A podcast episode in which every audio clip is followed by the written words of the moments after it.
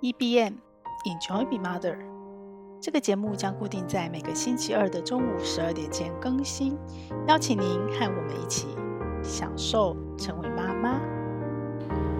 大家早安，我是斜杠的平凡妈，时间真的过得好快哦，转眼间我这样子在家工作斜杠已经快要两年，二零二一的六月开始，一年半多。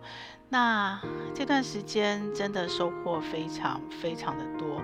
那让我收获更多的，其实是我看到比以前，因为以前的时间都专注在家庭和工作，然后我也看到很多人的人生故事，但是那个人生故事可能都是比较片段或片面的。那这一年半，我觉得我最感动的收获就是。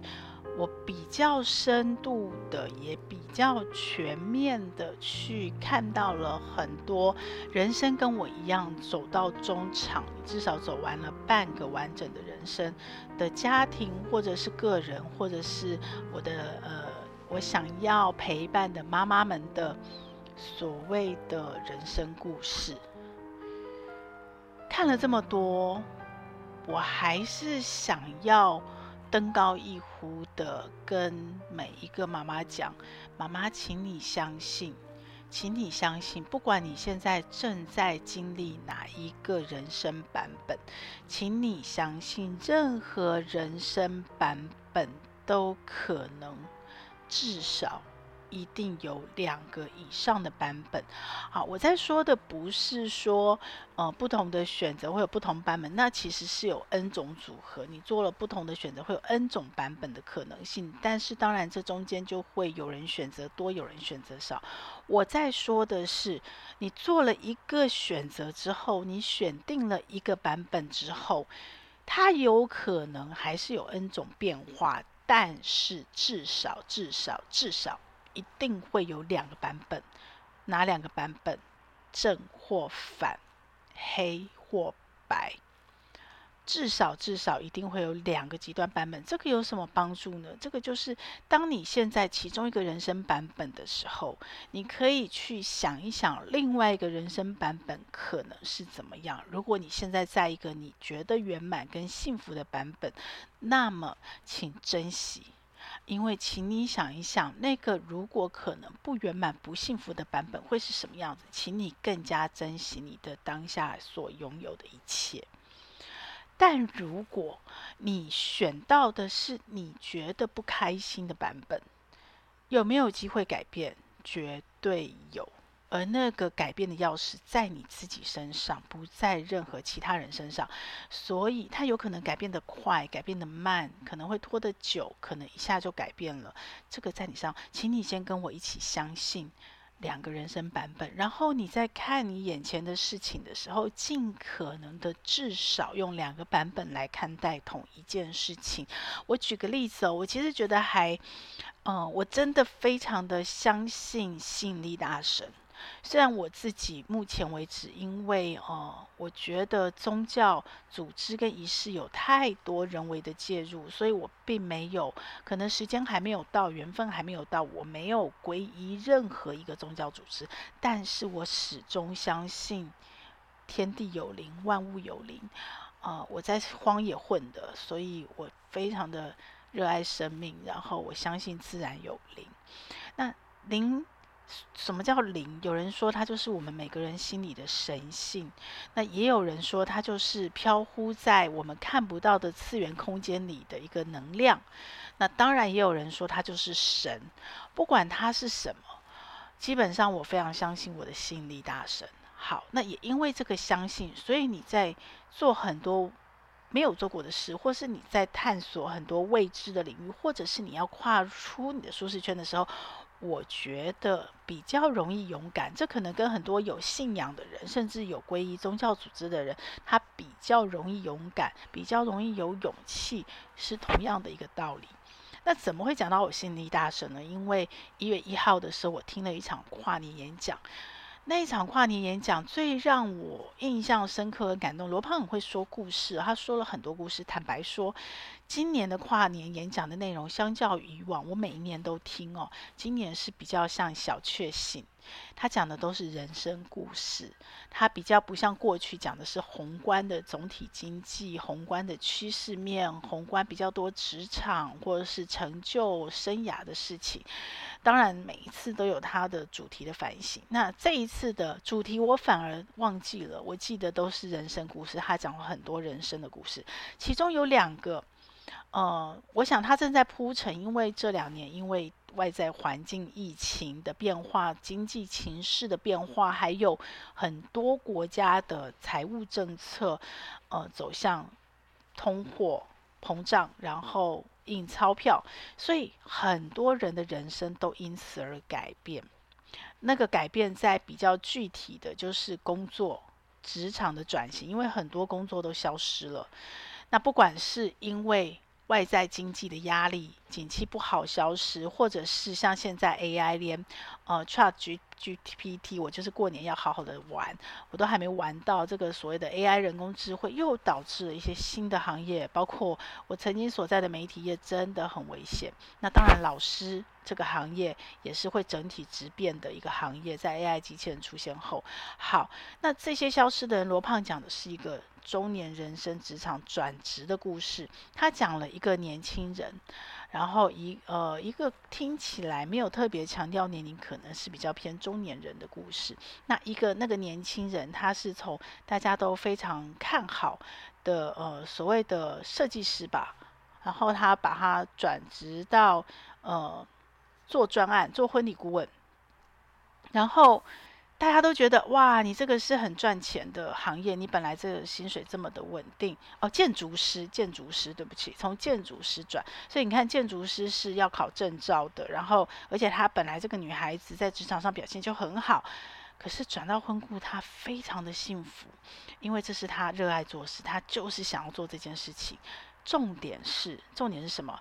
一个版本是大家看他这个转职，觉得你这么成功的跑道，为什么要跳到另外一个跑道？而且那个跑道又辛苦苦劳，然后又耗时间，然后做的专又没有保障，又不像这个可以做到老建筑师，也可以赚很多钱。可是这个女孩子呢，罗胖看到她的另外一个版本是什么？是因为你有建筑师。你懂流程规划，你知道怎么去设计出一个又一个盖出一个房子，对不对？他的老师跟他说：“哇，你现在参与这个案子就是百年建筑诶。”可是你看这女孩子把百年建筑的这样的功力、这样学到的功夫拿去，她一样是在盖。只是盖的不是房子，盖的是家。他成就一个又一个的婚姻，他用一个一个创意的形式。我印象嗯、呃、很深刻，就是他的有 po 他照片，那女孩子设计的婚礼都非常的特别。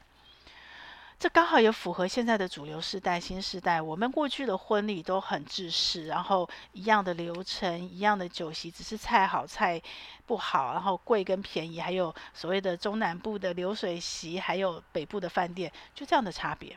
现在年轻人不是，他们都会想要独一无二，设计一套非常特别的婚礼。所以他的婚礼有在高山上的，有在好像是一个冰洞里吧，然后有各种各式各样特别的婚礼。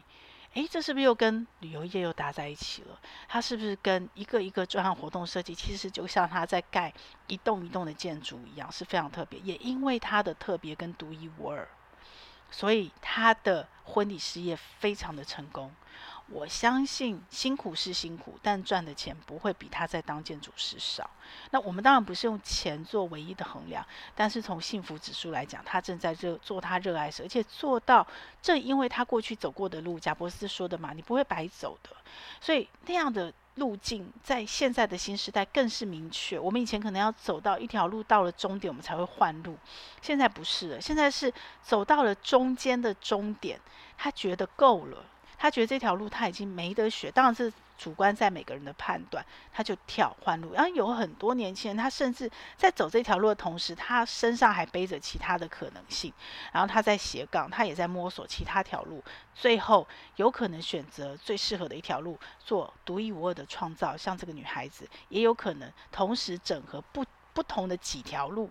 然后一样做出独一无二的自己，所以这个时代不同了。所以对这个女孩来讲，她的这个人生选择其实是有两个版本的。你老人看到一个版本，过去的长辈看到一个版本，觉得可惜。可是这女孩看到另外一个版本，她觉得充满了无限的机会跟希望。另外一个故事呢，就是。呃，听起来感觉是年纪比较大一点，比较像我们是中年转型。然后他是一个天文学家，是个男生。然后他转行转做设计师。然后大家也会觉得啊，浪费了天文学学这么久，而且那个男孩子好像还是在学术机构那么稳定，然后做研究赚钱，感觉这个版本比较好。可是他的选择转过来后，他看到另外一个面向。他做设计师超棒的啊！他可以用把他天文所学的所有东西拿来应用在他在做设计专案的时候，跟那个女孩子一样，他就有了与众不同的结果。他设计出来的房子，他设计出来的整个专案流程，主要是那个专案流程，他怎么去统筹那么多外包、不同的结构、不同的环境，他设计出来的东西就是独一无二。所以呢，任何事情都有两个版本。那这里我觉得比较珍惜，就是我听到的另外一件事情是，如果你自己看到的版本跟别人都不一样，这真的需要勇气。可是不要忽略它的存在。尤其我们身为妈妈，我们身为妈妈，外人有很多的声音，看到很多不同的版本。或者是大家有志一同，其实压力最大是大家有志一同的只看到一个版本。我随便举例，比方说你决定生一个孩子，那可能长辈看到要生两个孩子，所有人都给你版不同的讲法，但是都倾向你生两个孩子那个版本就有什么样的生活。那你自己内在要非常清楚，你自己选择的版本的价值在哪里。每一个选择都一定有利有弊，有好有坏，你要非常的清楚，然后你就好好的珍惜你这个版本，把它发扬光大，把它放大、放大、放大、发放大到别人都闭嘴。就像那个女孩子做婚礼顾问，她把一个本来百年的建筑做到可能新人一百天的婚礼，但她一样记忆，这个新人一样记忆一辈子，所以她一样有价值。然后罗胖看到那个版本，还有百年的建筑这么多，现在还有多少可以做？你可以在世界上参与多少百年建筑的版本？可这女孩子选择，我可以有一百对、一千对新人，不断的去成就他们的梦想，去帮他们创造独一无二价值。所以每一件事情一定都有它的好跟坏，问题是你要什么？然后你选择了好，你要记得去承担它的不好。其实人生最痛苦的就是，当你做完了选择，你就忘记了你这个选择当初你要的好，因为已经到手了，所以你无感了。但是你却一直一直惦记着那个你没有选择、你失去的那一个部分的好，然后呢，你一直一直放大你自己这个选择的不好，你忘记了那个选择也有不好，你忘记你当初做理性选择的时候。你不要的那个不好，这样的人生，我个人觉得是最辛苦也最痛苦的。所以反过来，如果我们今天选定了一个版本，我们记得永远用两个版本去诠释你当下的任何一个事情的话，那么呢，你的人生。可能永远都是在一个好的状态下，而且更重要的是，你看到了你喜欢的版本之后，你看到了你自己独一无二的价值，你就可以在这样的一个版本上把你自己的价值发扬光大。所以呢，年轻人现在斜杠去找到各种不同的价值，不同的经历可以创造不同价值。我们今天五十岁，走过大半人生，我们开始有了厚度，有了历练，有了时间的轨迹，有了时间复利增值的价值之后，我们一样啊，我们也可以在我们想做的梦想去创造我们独一无二的价值。然后呢，这个价值，请千万记得，不要再告诉我它是公益，不要再告诉我它是热情，它是兴趣而已。如果这个价值足以产生被市场认同的价值，它就必须要有价格，甚至于它必须要对应价值的价格，因为你才不会破坏市场行情，你才不会断了年轻人的生路。大家知道我在说什么吗？所以，请你看到你自己的有价值的版本，然后做出你的独一无二。年轻人有这个勇气去做出他的独一无二，去看到他的版本的最好的地方。同样的，我们也可以，只是我们过去不是被这样训练的。我们过去所看到的，我们父母那一辈的未来不是这样的。我们所谓的做兴趣，不用做到专业，不用做到独一无二价值，也不用做到很有价值，开心就好，喜欢就好。然后呢，我们就是享受人生。当然，这是两种人生价值的选择，我们可以再聊。那回到这个版本，人生故事至少有两个版本。那我自己呢，在我前一个生命阶段，还是呃家里有两个中学以下小孩的阶段，那时候不断不断的要做选择，不断不断的要做取舍，因为你的时间有限，资源有限，你所有东西都是有限的，你的精力有限。可是呢，你必须去搞定很多很多的事情，所以妈妈又更是尤其在扮演妈妈这角色。如果今天这个角色是男生爸爸来扮演，其实是一模一样的。我觉得这所有的困境不是在男生女生而已，当然男性女性有根本的不同，他处理事情、面对事情做法可能不同，但是有更多更多的无奈，更多更多的困境，其实是来自于角色。来自于角色，所以今天不管是男生女生进到了妈妈这个持家的角色，就会有很多很多的拿起跟放下，就会有很多很多的取跟舍。相较于这个角色是非常多，而且就会非常的零碎，时间很零碎，精力很零碎，心力很零碎，资源很零碎。那怎么办？那怎么办？我之前有一个我自己很喜欢，我觉得在每一次的取舍之间都很好用的，我的脑子里面的天平，我当下要做的任何选择，都把它的黑跟白的天平的两端那个极端给想出来。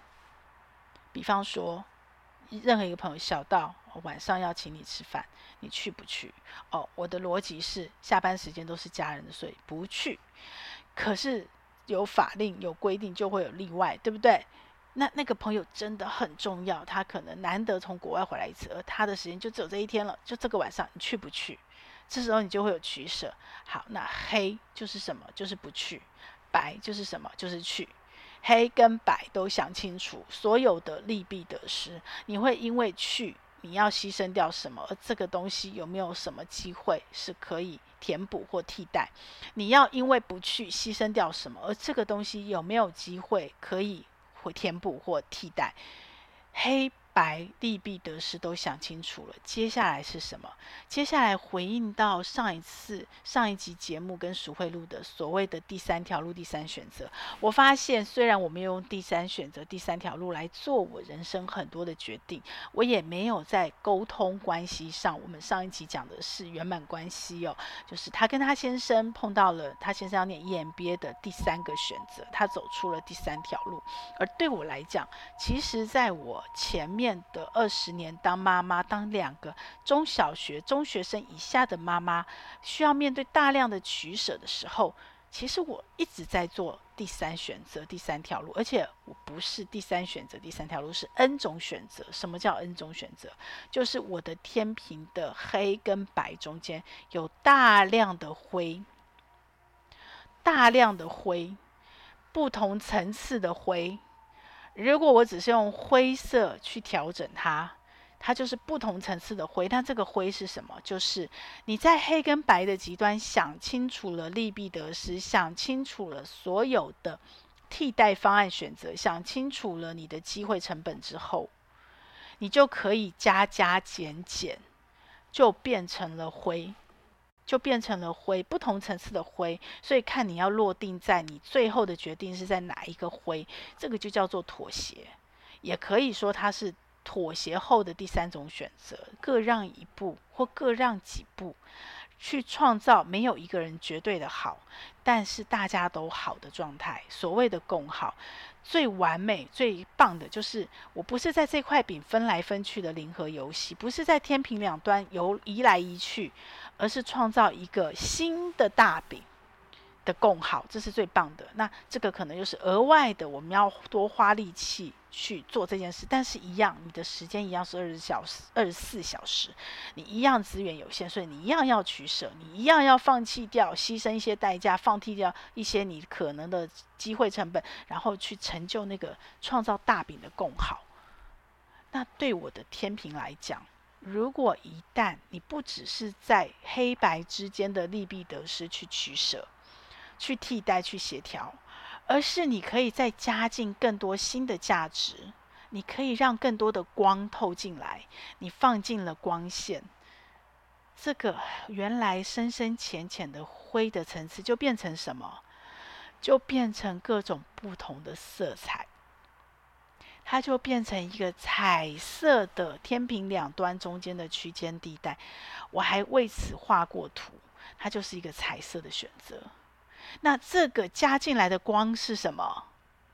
对，是价值，还有正面。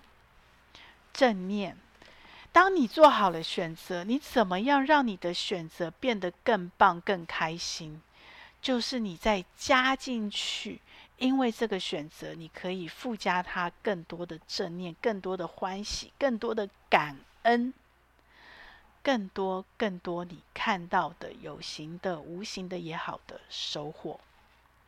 当你用这样的方式在做你的选择，在做你人生的取舍，在看事情的时候，你的生活会开始变得不一样，然后你的情绪会开始变得不一样，然后你也会开始变得不一样。因为这样子的不一样，慢慢的练，慢慢的练，慢慢的铺陈，慢慢的堆积，所以我发现，当我走过了这一段非常可怕的，从小孩子两岁恶魔期到中学生这一段经验的打底。我就可以很快速的去取舍生活中大大小小事情，我也可以相对快速的放下情绪。最终成就的是什么？是享受成为妈妈这件事情。我觉得最关键的那把钥匙叫做转念。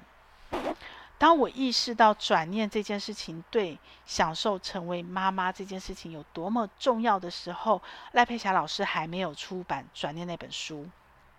然后我有限的生命经验，在网络上关键字搜寻，搜寻到的转念都是宗教的，尤其是佛教的禅修的。我还没有搜寻到奈佩霞老师师承的拜伦，所以我不知道他的那四个提问。那我自己在天平的两端加入了正念，加入了光线，然后让那世世界变成彩色之后。那样的一个转念的过程的修炼，跟我自己去体悟跟反省到的转念之后，我又多加了一个东西，因为我爱照相，所以其实人生的很多独一无二价值都来自于他个人的生命体验，跟他来来自于他个人不同的学习背景，他的学习路径跟学习旅程。所以呢，当我把天平这件事想清楚之后呢，那个可能大部分是在很。大的抉择，人生抉择，或者是资源取舍的时候，天平就出来了，黑白就出来了。然后我就开始，我会用表格去分析。我有一个 Excel 权重表，我非常的依赖它，而且很多时候，我最后算出来的分数，跟我的大脑里直觉以为的分数都是不一样的。当我理性的去把我的每一个关键要素加权以后，最后实际计算出来分数，常常都不等于我第一时间冲动喜欢的那个要素。所以这是一个工具，帮助我在我是中学以下的小孩的妈妈的时候，怎么在有限的资源想要做这么多事，兼顾这么多事，怎么去取舍一个很棒的。呃，我自己觉得很棒的学习经验跟工具，这个以后有机会都可以全套的在 Notion 里面跟大家做分享，因为我都把它做成了我的 Notion 的 KM 资料库跟模板，所以都是有机会可以分享的。然后呢，后来再进阶的是什么？因为我爱拍照，我就赫然发现说，在这样的过程，在我的天平两端变成了一个彩色的世界之后，在我的天平两端，在不同深浅层次的灰去找到我的一个平衡点跟定位点的时候，那个定位点会让我自己很舒服，相对很自在的时候，其实就像我拿着相机一样，它是在移动的。它是在移动的。那我怎么样再把那个很抽象的那件事情变得更具体？赖佩霞老师跟拜伦他们是透过四个提问，那那四个提问很棒，我也在后来的学习把它加进了我的转念的呃工具跟历程里面，但是方法里面，但是在此之前，我那时候想到的是，你就想象自己就是拿着相机，你手上有一台相机，甚至你自己就是一个相机。然后你怎么样转念？你先要先有那个念头，把你自己从当下抽离，拿起你的相机，OK，开始转场。怎么转场？把你的相机开始转变方向。当你如果你有拍照机，因为现在人人有手机，一定都有拍照，有没有？你点一下那个荧幕，它就会出现一个框框让你对焦。你如果焦距对在哪一个地方，那个东西就会特别清楚跟放大。可是呢，你其他地方就会开始柔焦，就模糊，这才会有所谓我们美丽的照片，有深跟浅的层次，有景深。同样的，我用相机来转念是一样的。当我要在我的天平做定位前，我先把念头先转念，念头先起来，我先把光放进来。放进来之后呢，我把我的相机开始对焦，我要对焦在哪里，它就会拍出什么样的照片。所以，我们真正练习在哪里？在你怎么对焦？你要对焦在好的事情上，坏的事情上，黑的地方。还是白的地方，还是灰的地方？你要对焦在铁灰的地方，还是对焦在浅灰的地方？每一种都有美感，没有哪一种是绝对的不好跟好。即使是黑跟白的两端，都不是绝对的对跟错，好跟坏。大家有听懂吗？刚刚我的黑白选择要去跟不去，它是两个黑白极端选择，但是没有人说你如果不去是黑，它就是一定不好，它就是坏。你要去白，白就是好，白就是就是绝对的好，没有这件事，它就绝对正确，没有这件事。OK。所以在没有一个绝对，当然一定还是有客观的事实存在，就是你要去嘛，然后你要做选择，选择会有结果，会有因果，对。但是你的每一个选择没有绝对的好坏，但是一定会有一些因果跟一些所谓的代价是相对应的，你要付出。好，那你把你自己怎么选择，你要聚焦这个权力控制在你身上。你如果要把它对焦在很铁灰的地方，以至于你的心情变铁灰，OK，那是你的选择，你要为这个选择承担。你在过程中，你既然会选它，代表你一定在这边有享受到什么事情。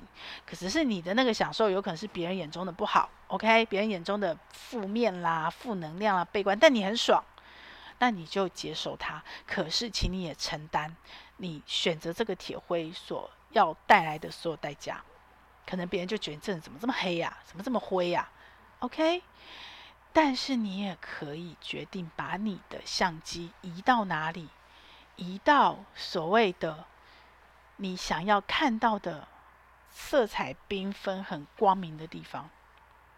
嗯，移动相机，或者是这个转场的能力。操纵在你自己，你可以转一百八十度，你可以转九十度，你可以站在 A 点，你也可以把你自己移动到 B 点。只要你一转你的相机，甚至于在舞台上，只要你把那个聚光灯一转，照到另外一个地方，故事全部就变了，就会跟着你的灯光往那个地方转，因为你所有的心念会放大在那个地方。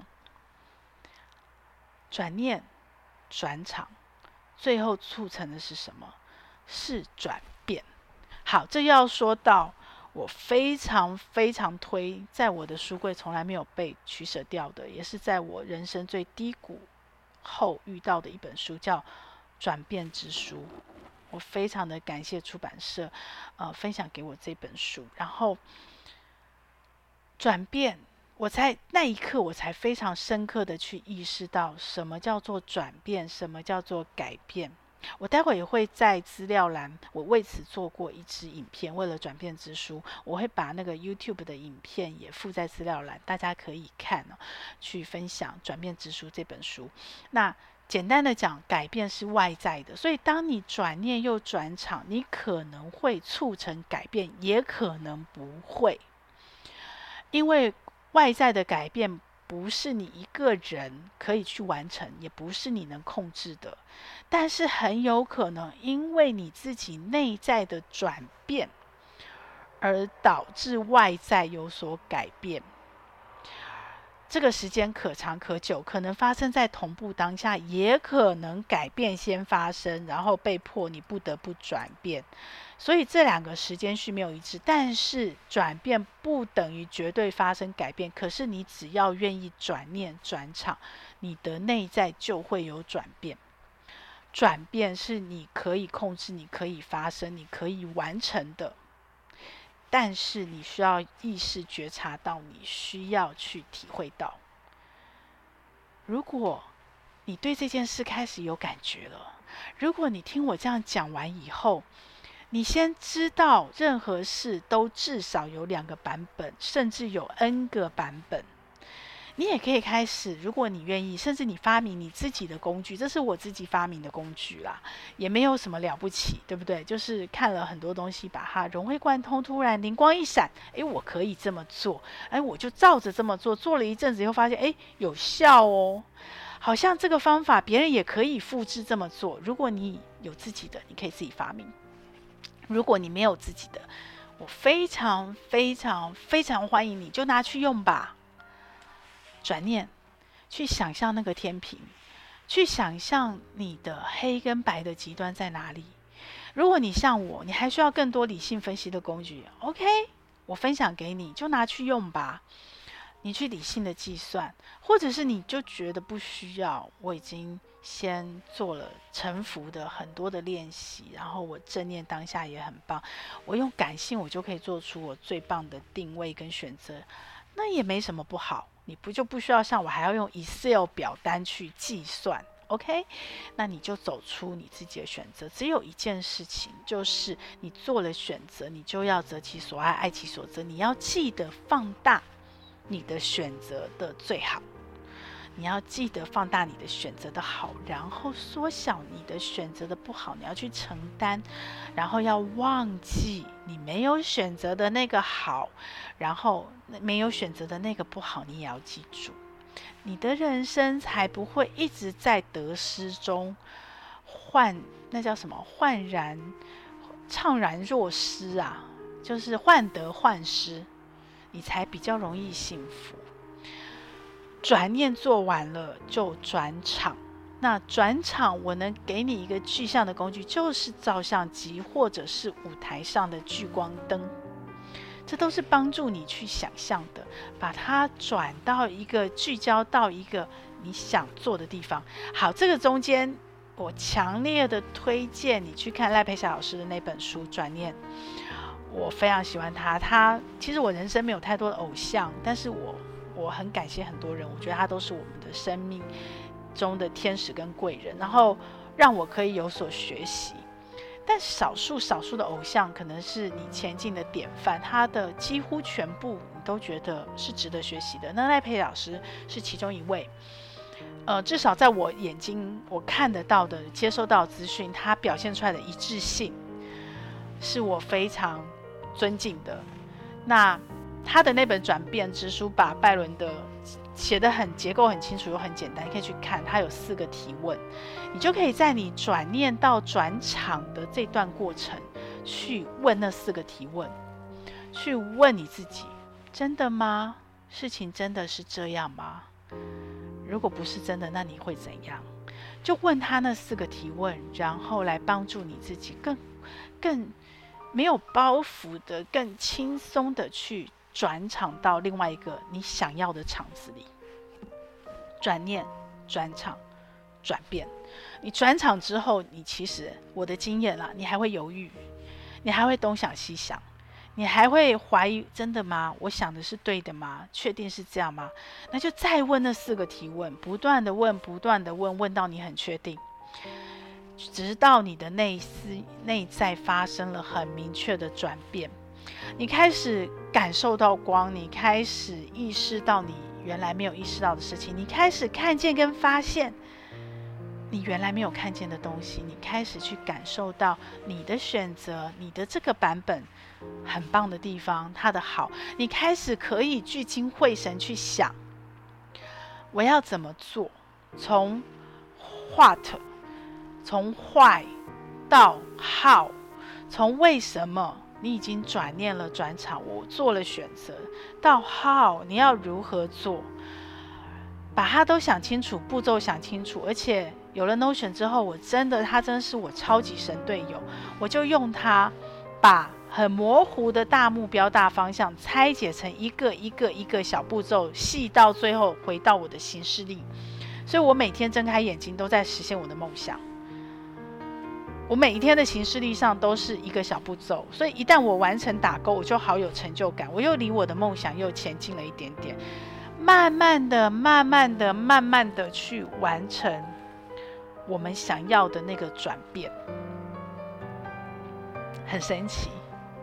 相信我，虽然我不是什么理论派，我也真的没有系统的去学习。可是这就人生体验吧。你身上可能会有，别人身上可能会有。我相信佩霞老师身上有，很多人身上都有。这样的学习让我怎么样呢？让我在这样的人生体验里面，一直都很能够。享受成为妈妈，享受我自己，享受我当下的每一个阶段的选择，享受我们当下每一个阶段的幸福。所以，不管发生了什么事情，就像我的 Andy 语说的，不管是快乐，不是只有快乐才会享受，痛苦都可以享受。在痛苦的当下，你要看到所谓背后的祝福，背后藏礼物，那有多难呢？我靠着这些工具跟这些方法帮助我。可以在每一个选择的取舍的过程里面，尽可能的安定我自己，然后可以在每一次害怕、恐惧，我要跨出我的舒适圈，我得去尝试一个未知。那个未知，不管是我自己很兴奋的想要学、想要前进，像我现在前进五十 plus，或是我不得不，因为我的角色、我的身份、我现阶段的生命责任，我不得不。我都可以因为刚刚的这些工具、这些方法，然后帮助我的理性脑跟感性脑平衡的去为我自己做出一个我可以舒服的决定。即使过程中不是那么舒服，不管很累、很痛苦、很害怕、很恐惧，各种情绪，但最终一次又一次的头过身子就过了，一次又一次的，只要我在当下尽了全力。事后可能难免都还是会有一些不完美的遗憾、不圆满的遗憾，可是我不会后悔，因为我知道自己尽力了。我不知道这跟臣服距离有多远，但是一旦我尽力了，我也接受了，我就臣服了。就在荒野，我们说的老天的安排都是最好的安排，我就会接受老天所有的安排，然后去老天的安排面再次的启动我的。转念、转场、转变这三个工具的运用，再一次的去找到我自己的新选择，跟我能够安定我自己舒服的地方，再一次的帮助我自己。自己是陪伴自己，从出生那一刻没有意识到你死亡前合上眼的最后一分一秒，可能有比分秒更小的单位，只有自己，只有自己，只有自己，所以靠自己。找到一套方法，靠自己陪伴自己，靠自己。不管你身上现在是什么样的角色，是妈妈的角色，我们就一起来享受成为妈妈。如果是自己，我们一起来享受自己，一起来享受我们的人生。这个节目会在各大 Podcast 平台播出。如果你喜欢我的内容，要帮我分享给你更多的亲朋好友哦，这样才会有更多的人看到它、听到它。然后也请你帮我在 Apple Podcast 留下你的留言，以及帮我按下五星好评，这样我才能在排行榜上被看到，被更多人听到。谢谢你，希望我们一起来享受成为妈妈，享受快乐。也享受痛苦，让我们一起来享受成为妈妈。